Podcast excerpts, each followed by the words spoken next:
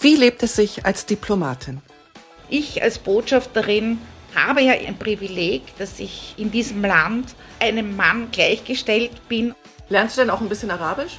Ich versuche es. Es ist eine große, große Herausforderung.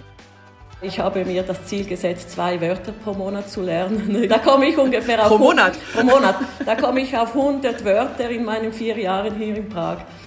Ich mag so vieles, dass ich meinen eigenen Beitrag leisten kann äh, für unsere Zusammenarbeit mit verschiedenen Ländern, in dem Fall hier eben Südafrika und Deutschland zu vertreten.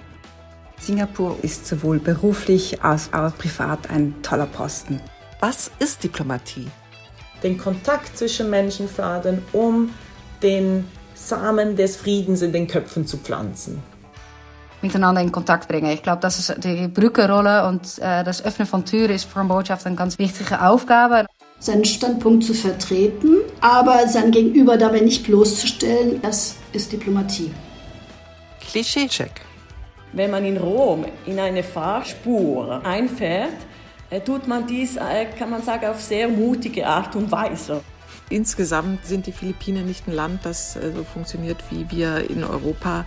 Trinken die Franzosen wirklich so viel Rotwein? In Paris sind die Bistros immer voll. Einige haben tatsächlich ein Glas Wein vor sich oder Champagner, aber andere auch Kaffee oder Süßgetränke. Darum, ich könnte dieses Klischee nicht bestätigen.